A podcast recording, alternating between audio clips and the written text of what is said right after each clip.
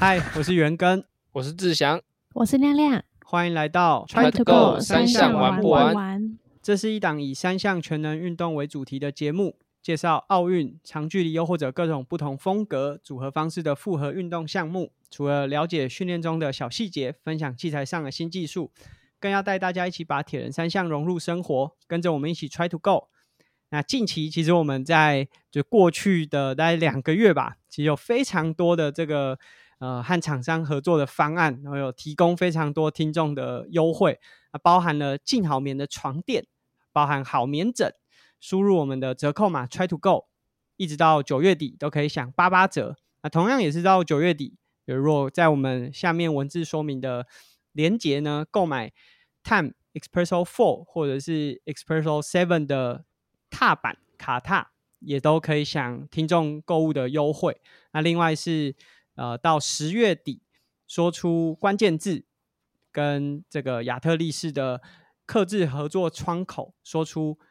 我听 Try to Go，我要刻字化，那你就可以享订单五件成单的其中一件免费。那这个是我们提供给听众一些优惠方案，可以帮助大家。哎，年末如果有想要找一些诶小礼物要送伙伴的话，也许可以考虑看看。那其实我们今天录音的时间呢，是刚结束了几场蛮大型的爬坡赛事，那也是大家很常常会设为年度目标。那也包含很多铁人会去挑战，就是台湾最高的公路五岭。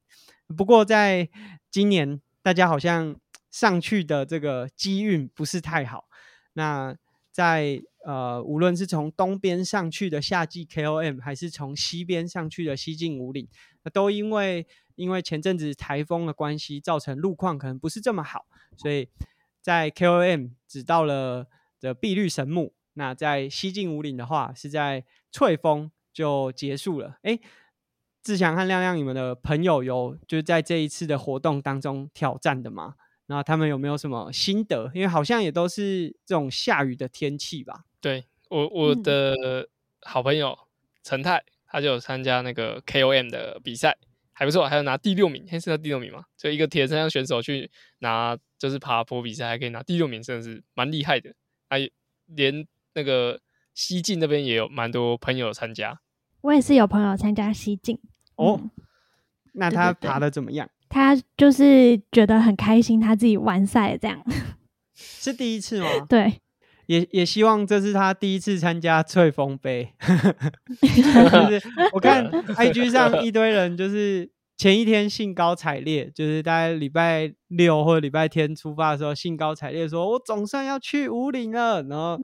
过没几个小时，他们就把那五岭划掉，然后改第一届翠峰杯。翠峰，那当然这是天后因素啦。但是我觉得以安全上来讲，就说真的，最近这个中横的一些道路真的都出现一些落石啊，或者是路况不好的情况。那山一直都会在啦，所以大家有机会。未来都还是可以挑战台湾最高的公路。那其实我们在之前的节目，呃，在夏季怎么样把这个骑车的距离拉长，也有建议说，在夏季的时候，大家其实可以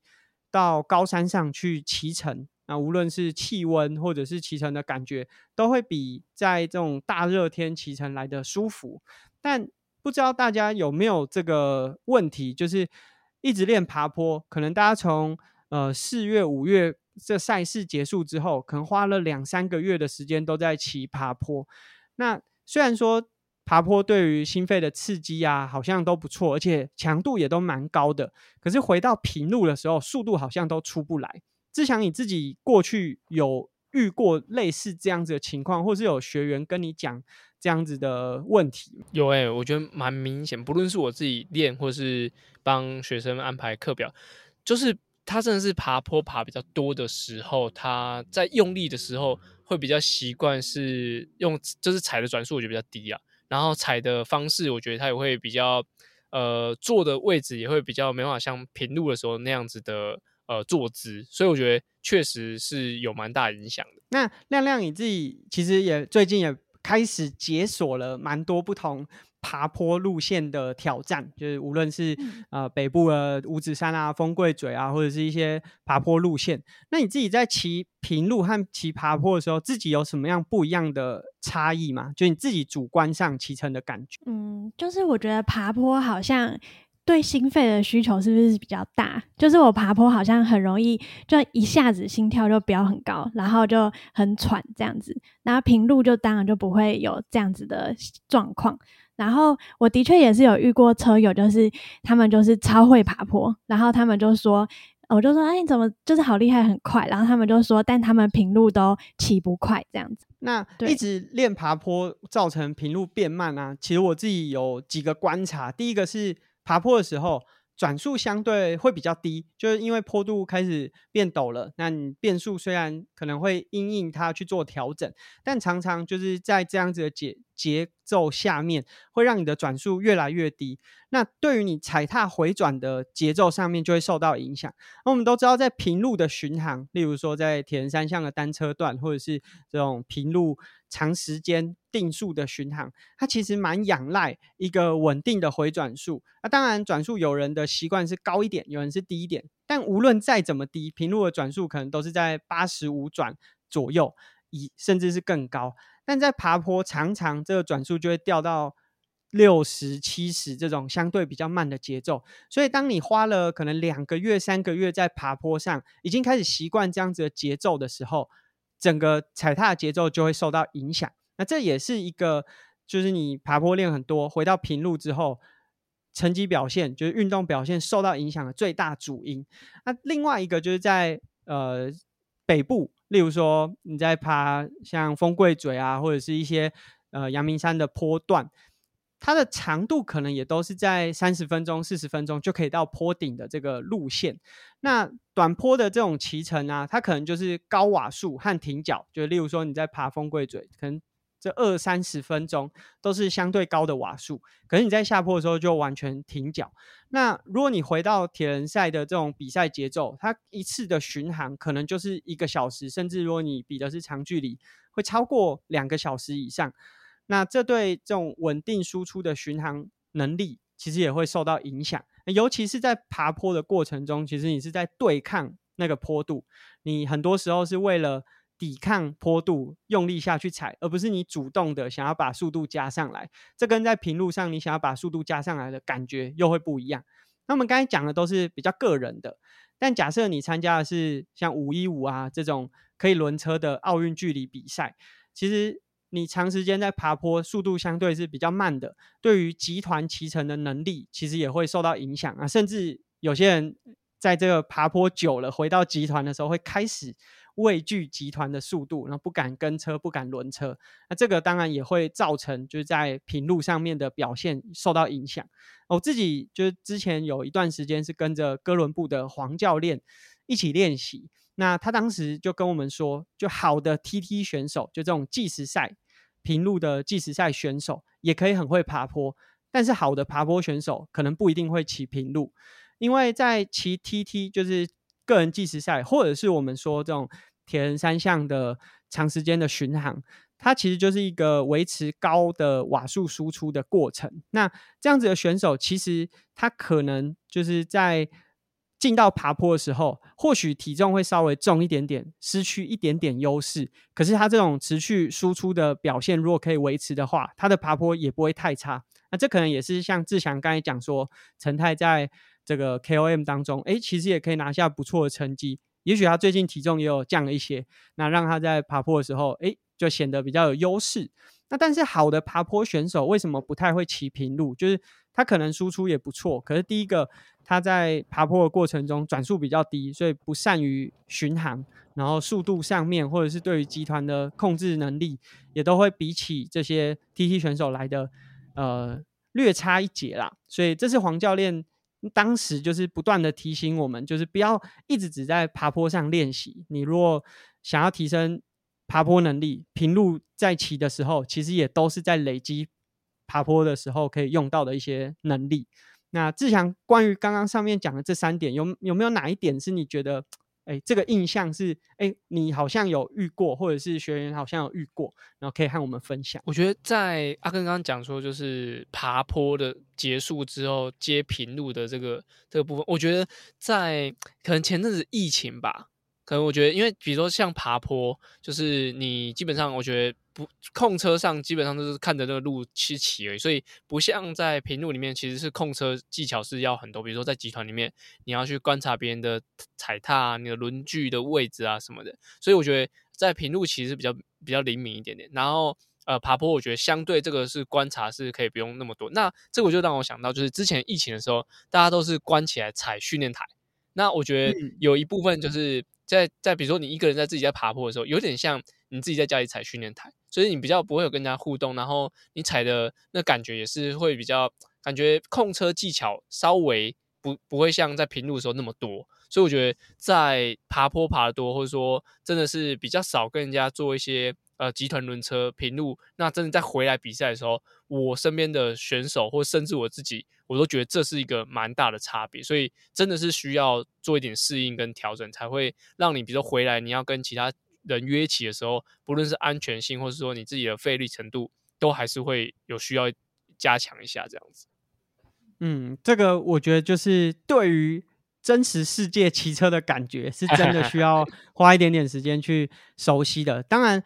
在爬坡还是会比 Rift 来的好一点点啊，这种虚拟的骑车软体来的好一点点。但是呃，它跟比赛的节奏还是会有差异，包含在速度。那我们刚才讲了那么多，这个为什么骑了爬坡之后会影响平路？那接下来我们就要和大家分享解决方案。总不可能你都跟我讲说我怎么生病的，那不给我不不给我解药吧？所以我自己呃。自己感觉，就我自己过去当然也有花很多时间在练爬坡，因为感觉台湾的赛事很喜欢爬大山，然后当时就会想说，那我应该要针对爬坡去做多做一些努力。那当时就我为了要诶听完黄教练这样讲之后去做调整，那我觉得它可以分成两个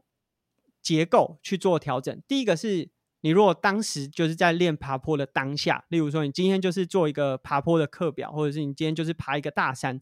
第一个就是避免过重的齿比。那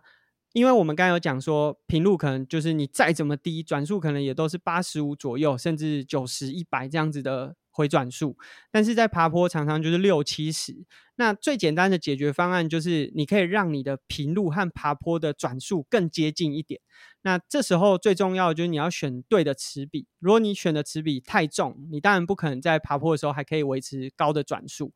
那为了要好的这个齿比，其实也有另外一个好处，就你可以避免自己的膝盖呢一直长时间都是踩很重的。就我们可以想象，如果你都是踩六十转、七十转的这个回转数，那当然在爬坡的时候，膝盖的负担一定会比可以踩九十转这样子的转速来的更大。所以为了要让你的转速平路和爬坡的时候落差不要那么大，那你就会选择更适当的持臂，也可以避免膝盖过多的负担。那第二个就是你可以在爬坡结束的当下多做一些高回转，例如说，哎，我今天在阳明山做完爬坡，那我要骑回家，可能在河滨公园的过程当中，啊，我尽量用比较高的转速来进行这个回程的踩踏。它可能不用很高的强度，就比较轻的持笔，但我就用用这样子高回转的踩踏，慢慢的把自己踩踏的敏感度找回来，避免说，哎，我这爬坡爬久了，感觉我在踩这个高回转的时候，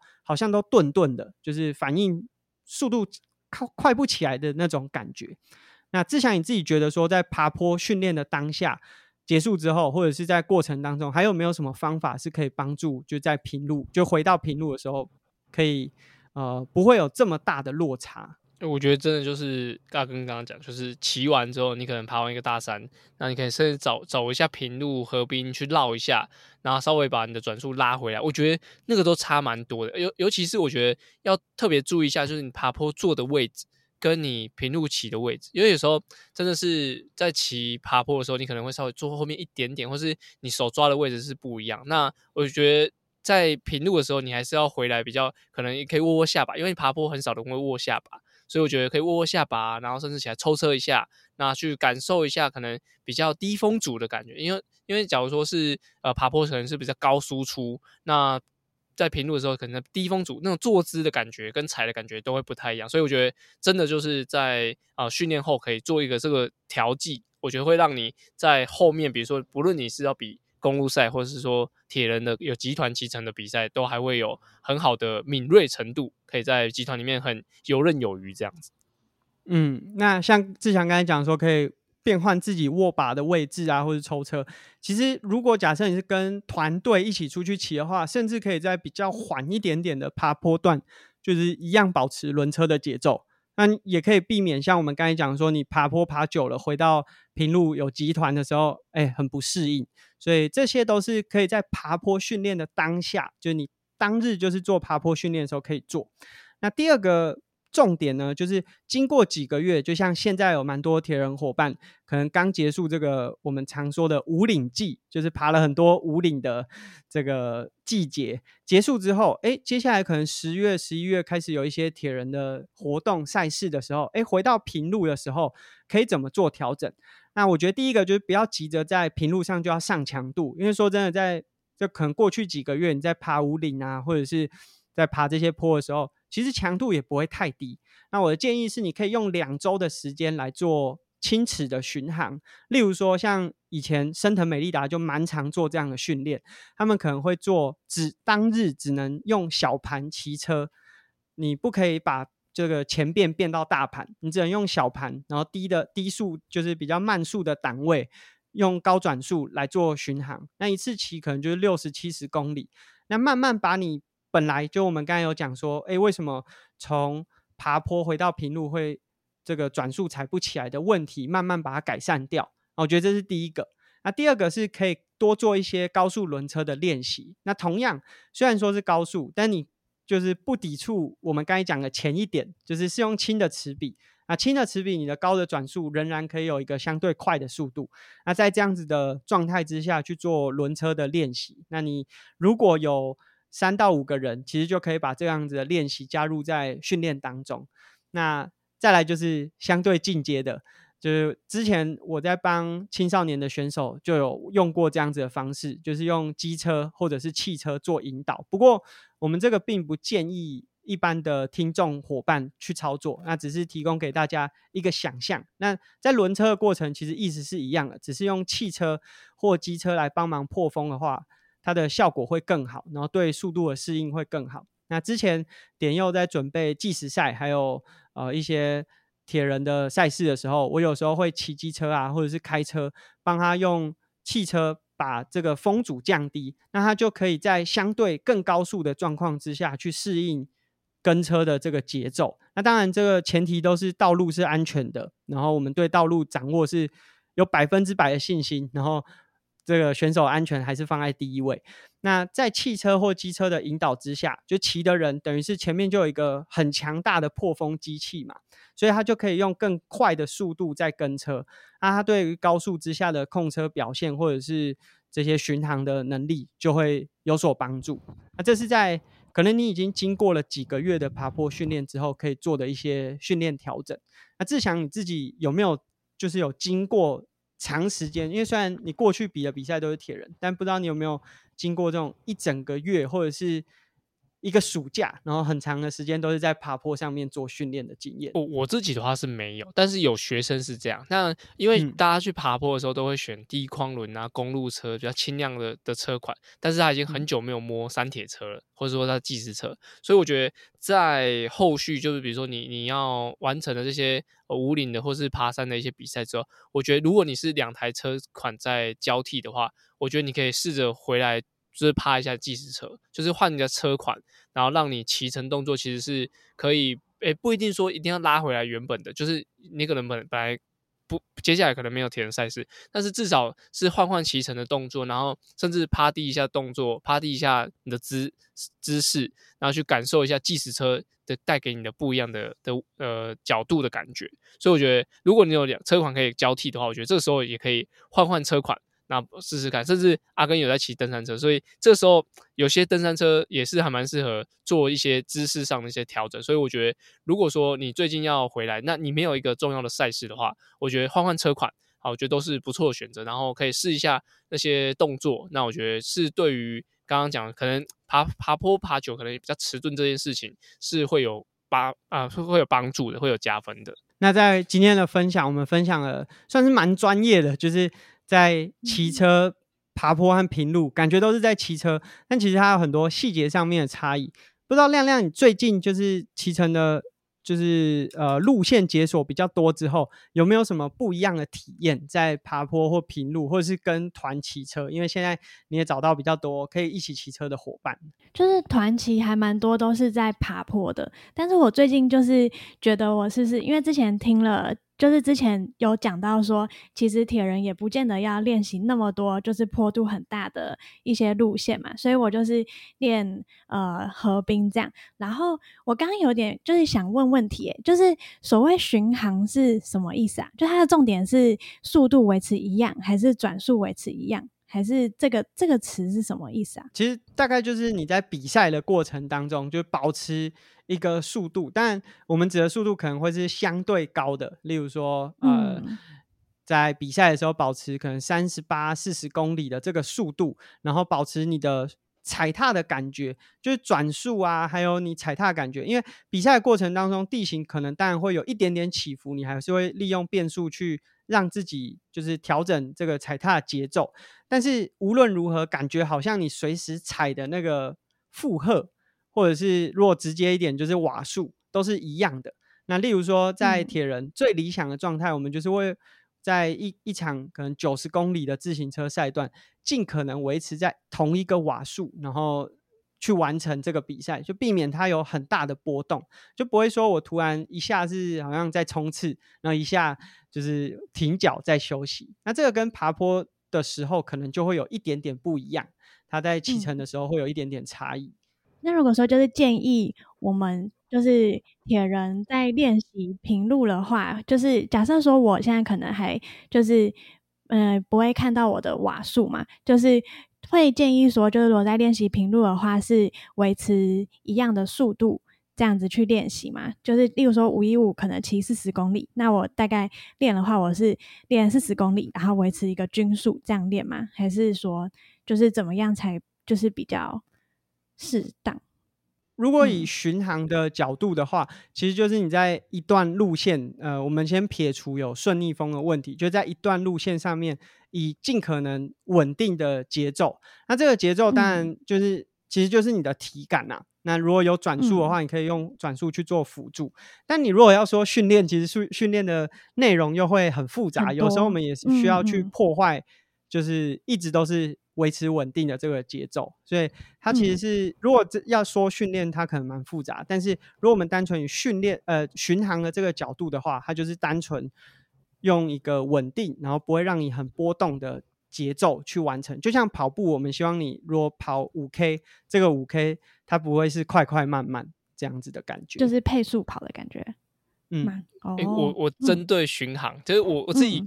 针对巡航，我觉得有不同解释。就是有时候像刚刚阿根阿根讲，就是一个高速然后稳定的速度。那我另外一个意境就是有点像说，诶，一个在田间小小路，然后你是要骑摩托车去去寻那个甜水，但是你那个速度不会很慢，但是你会稳定，然后你就是一直看着那个田间的路，然后就是一直持续的骑，持续骑，那种稳定感，就是我不知道这样亮亮有没有可以感受到。比如说在河滨好，那你在持续的骑，那跟一群人一起骑。那大家的速度都稳定，那你那个时候可能心情是稍微不是像真的在在冲刺轮车那种那种感觉那么的紧绷，但是你的速度跟你的心情是稍微呃，我觉得有时候像我在骑巡航的那种感觉的时候，我是有会有点可以看看风景，然后。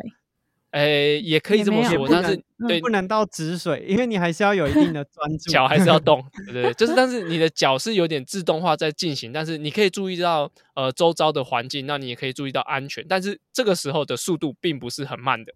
所以我觉得会有点像呃，我自己感觉是诶，好像骑在田间小路，但你骑摩托车，但你可能吹个五十多一点点，但是它不会很慢，但是你的速度很稳定，很稳定，很稳定那种感觉。我我自己解释巡航是是这样子，可能给你一些一些参考，对，看看这样会不会对你了呃让